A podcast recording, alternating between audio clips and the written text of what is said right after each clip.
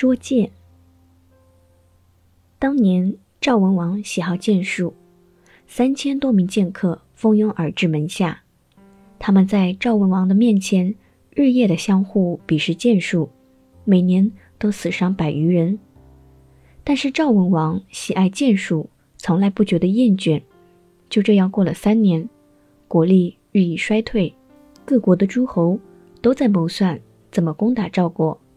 太子离十分的担忧，征求左右进士说：“谁能够说服赵王停止比试剑术，就赠予他千金。”左右的进士说：“只有庄子能够担当此任。”太子。于是派使者带着一千两的金子奉送给庄子，庄子没有接受，就和使者一同来见太子，说：“太子有什么事情要请教我，要送我一千两的金子。”太子说：“我听说先生通达圣旨，恭恭敬敬地奉送一千两金子，作为随从的费用。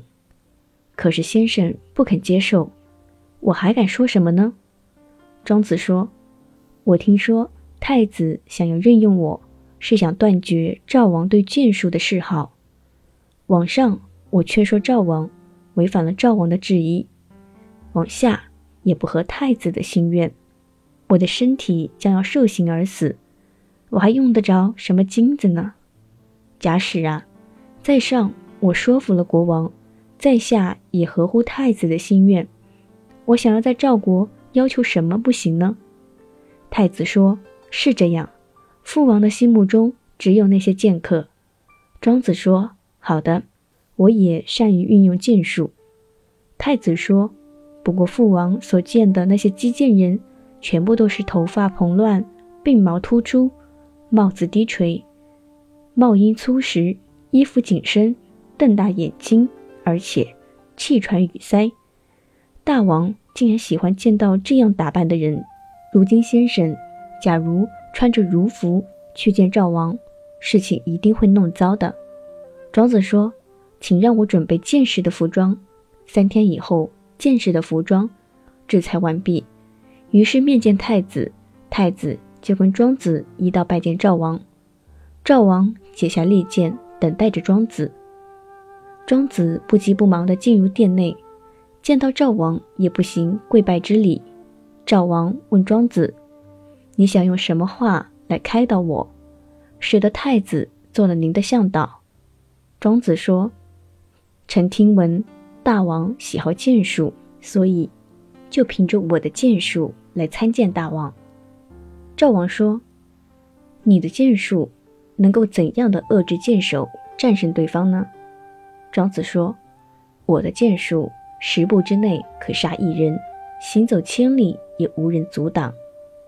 赵王听了之后非常的高兴，说：“那天下就没有人是你的对手了。”庄子说：“那善于使剑的人，要用空虚无备暗示对方，要用有利可乘引诱对方后发制人。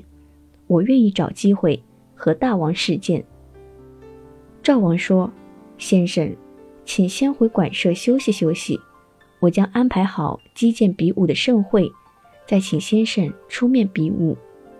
赵王于是用了七天的时间，让剑士们比武较量，死伤了六十多人，从中挑选了五六人，让他们拿着剑在殿下等候，这才去召唤庄子。赵王对庄子说：“可以让剑士们跟先生比试剑术了。”庄子说：“我已经期盼很久了。”赵王说：“先生所习惯使用的宝剑，长短怎么样？”庄子说：“我的剑术长短都适应，不过我有三种剑，任凭大王选用，请让我先做些说明，然后再行比试。”赵文王说：“我愿意听听这三种剑。”庄子说：“有天子剑，有诸侯剑。”有平民剑。赵文王问：“天子剑是什么样的呢？”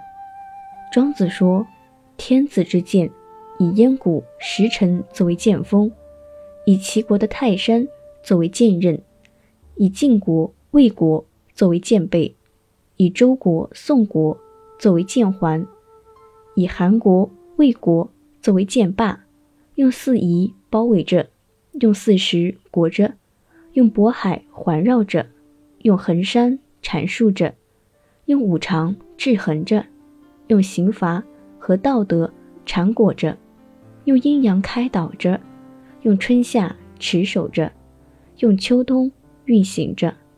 这种剑竖起来。没有比它靠前的，举起来没有比它更高的，按下去没有比它更低的，运用起来没有比它广阔的。在上说它可以拨开浮云，在下说可以穿过地基。这种剑一旦使用，就可以匡正诸侯，威仪天下。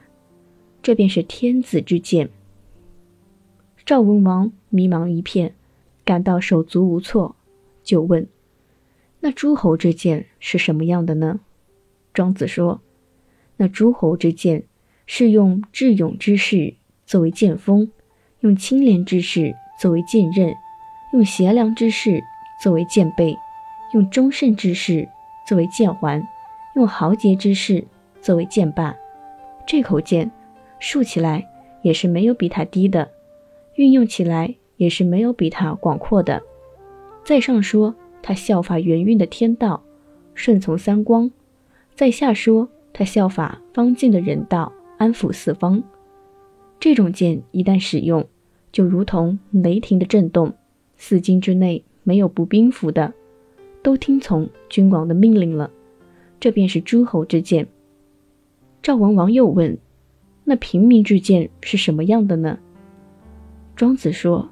那平民之剑，见识者蓬散着头发，倒竖着鬓毛，戴着平视的帽子，帽缨盘结在下巴的下方，身着厚身短小的衣服，急瞪着眼睛，不爱和别人说话，在人前互相砍杀，上面斩断了脖颈，下面流了肝肺。这种平民之剑和斗鸡没有什么差别，一旦使用就断送生命。这对于国家大事并没有什么好处。现在，大王享有天子之位，可是喜好平民之见，臣仆私自替大王感到微不足道了。赵文王于是牵着庄子来到殿上，厨师献上食物，赵王绕着坐席惭愧地绕了三圈。庄子说：“大王安坐下来，就定定心气。有关剑术之事，我已启奏完毕。”于是，赵文王三月不出宫门，剑士们都在自己的住处自刎而死。